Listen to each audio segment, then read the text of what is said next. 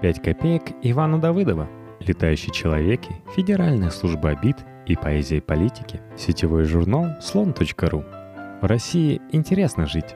Я читаю в газете статью мастистого мыслителя о том, что родину надо любить публично и повторяю, чтобы засвидетельствовать факт наличия во мне патриотических чувств. Здесь интересно жить. Интересно наблюдать за стадами обиженных, которыми, как выяснилось, любимая родина обильно населена. Интересно смотреть, как шутки Гоголя и мрачные кошмары Щедрина сами собой превращаются в гиперреалистичную и повсеместную 3D-постановку. Интересно думать, как это все кончится. И как быстро это все кончится персонально для тебя. Страх, как учил нас еще Киркегор, а этот датчанин разбирался, верный, может быть даже лучший спутник настоящего интереса. Ну и, кстати, еще Олимпиада началась. Первая копейка — летающие человеки. Позвонила родителям, просто чтобы узнать, как дела. Люди они, понятно, не молодые. Вот я спрашиваю маму, вы там с отцом не болеете? Она уточняет деловито, за кого? И я понимаю, что да, действительно, началась ведь уже Олимпиада. Открытие еще грядет, но соревнования в разгаре. Летают на досках над снегом юнцы, производя что-то такое, что человек с нормальной обыденной точки зрения над собой учинить не может. Им бы, кажется, бесформенной кучей костей, кровавым мешком на земле валяться. Потому что человек, как известно из пьесы «Гроза», которую, впрочем, за пропаганду суицида, наверное, скоро запретят, не летает, как птица – но они летят, плюют со своих высот на Ньютон с его яблоками и на нас, ползучих обывателей, с нашими страхами. И это удивительно. И важно, мне кажется, успеть разглядеть эти настоящие чудеса. Увидеть их за лесом сдвоенных унитазов, проводов, кое-как торчащих из стен недостроенных гостиниц и прочей ржавой водой.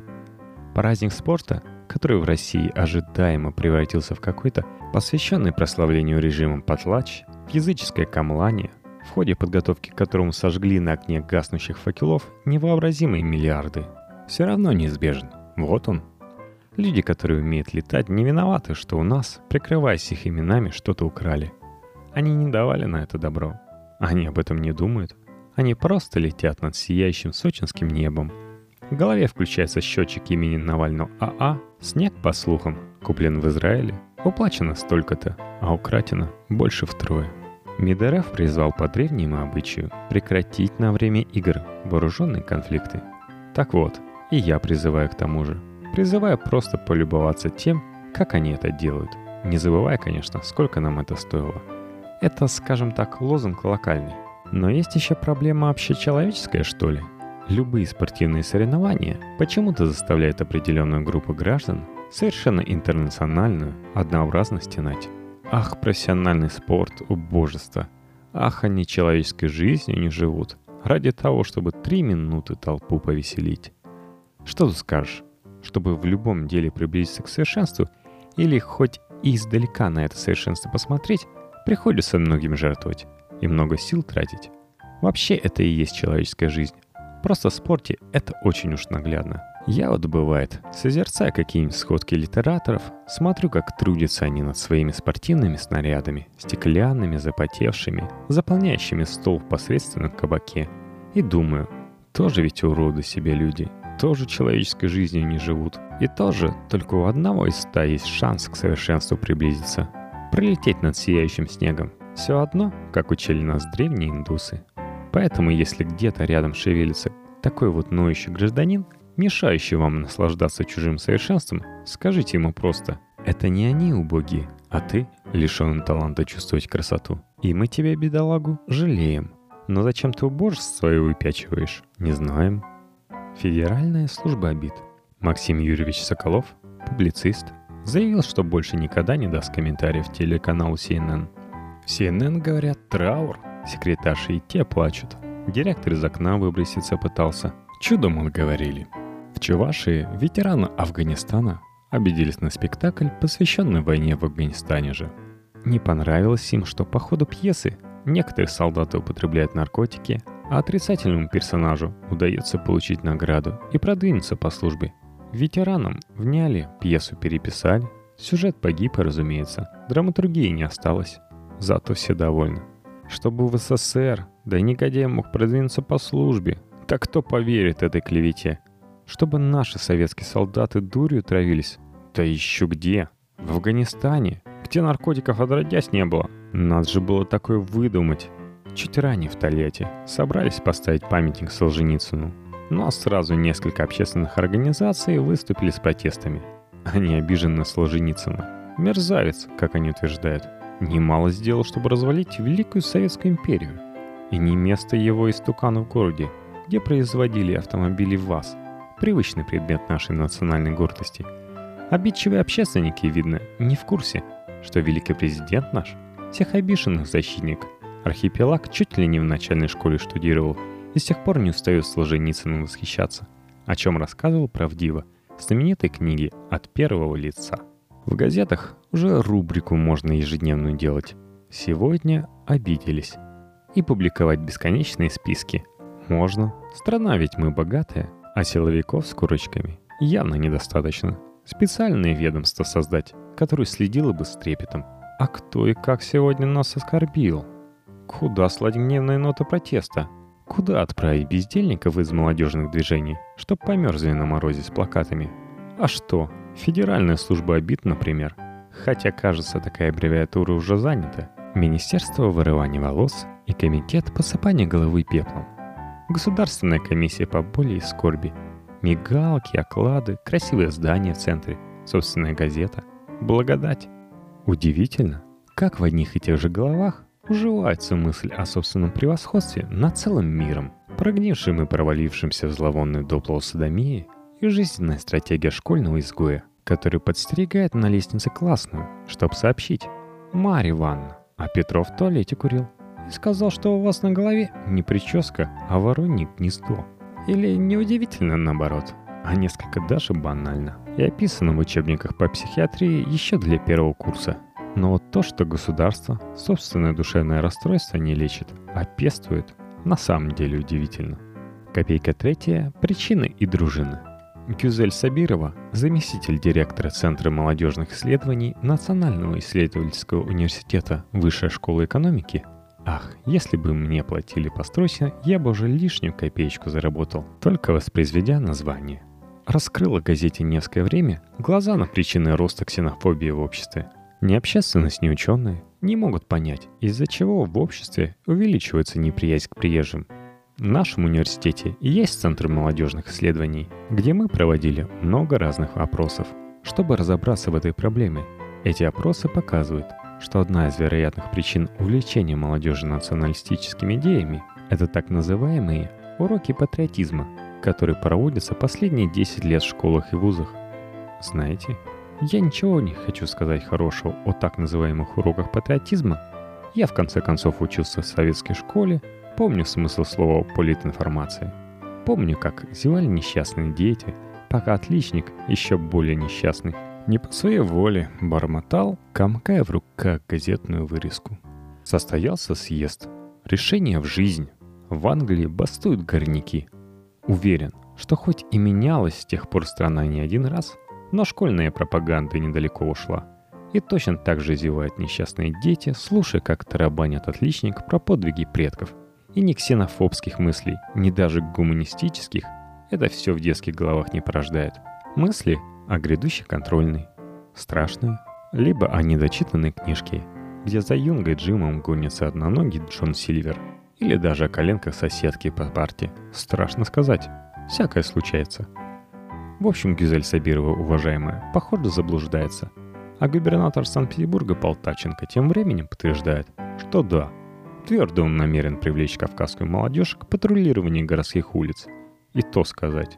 Ребята смелые, спортивные, многих даже вооружать не придется. Уже подготовились. И теперь городские комитеты по молодежной политике, науке и вопросам законности – тоже неплохое название. Но почему мне все-таки не платят посрочно? Обсудят инициативу градоначальника с представителями полиции и выйдут, наконец, на улицы новые защитники закона – Юная Лига Справедливости. Будь я тайный агент кровавых русских фашистов, засланных в правительство Петербурга с тем, чтобы лоббировать решение, повышающее градус ксенофобии в обществе, я бы тоже что-то такое придумал. Но я не агент кровавых русских фашистов. И самое смешное, что и губернатор Полтавченко тоже не агент – в одной из детских книжек который я тайком читал под партой, пока мученик у доски, косясь в пионерскую правду, бубнил обязательное «Прошел пленум». Центнеров с гектара, будем достойны. Имелась история про мальчика. Мальчик потерял рубль, но искал его не там, где потерял, а под фонарем, где светлее.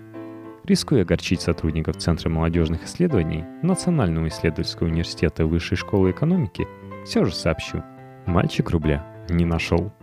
Четвертая копейка. Поэзия политики. За домашними бедами отползла куда-то на второй план тема Украины, где все по-прежнему бурно и непонятно. Новостей много, однако новости не наша профессия. Есть тексты посильнее. Доступен, например, в сети сборник стихов Матвея Дымова «Антимайдан». Настоящий литературный памятник эпохи очередной украинской смуты. Вот, знакомьтесь. Вперед, беркутята! Майдановским тварям не место на этой великой земле. Вы их сокрушите единым ударом. В их душах противное гомо-желе. Противное гомо-желе. Красиво ведь сказано. Настоящий поэт этот самый Матвей Дымов. Знаете, что отличает, кстати, настоящего поэта от более или менее одаренного версификатора? Умение страдать по-настоящему и заставлять других чувствовать свою боль. Великая Русь, что с тобой сотворили? Враги на кусочки тебя поделили. Кругом еврогеи с улыбкой нахальной. Славян соблазняя забавой анальной. Разврат и погибель бок о бок идут. И душу святую на казнь волокут. У западных ценностей много адептов. К примеру, среди майданутых студентов. А также прекрасно заметно на глаз, что каждый бандеровец слой. Рифму додумайте сами. Смиримся с законом о СМИ. Тем более, что рифма незамысловатая. Но разве не почувствовали вы боль Матвея. По-моему, так даже понятно, где болит. Вообще, зацикленность любителей империи по ту и эту сторону границы на, скажем так, анальной метафорике достойна отдельного размышления. Но мы здесь не трактаты о психических патологиях пишем, а поэзией наслаждаемся. Так ведь? Вперед, Беркутята! Совет вас отчизна! Одесса, Донецк, Крым, Луганск, все за вас! Поставьте фашистам свинцовую клизму, избавьте народ от их каловых масс. Рекомендую знакомиться, впрочем, со сборником подробно. Он не очень большой. Зачем? Ну, во-первых, я люблю стихи.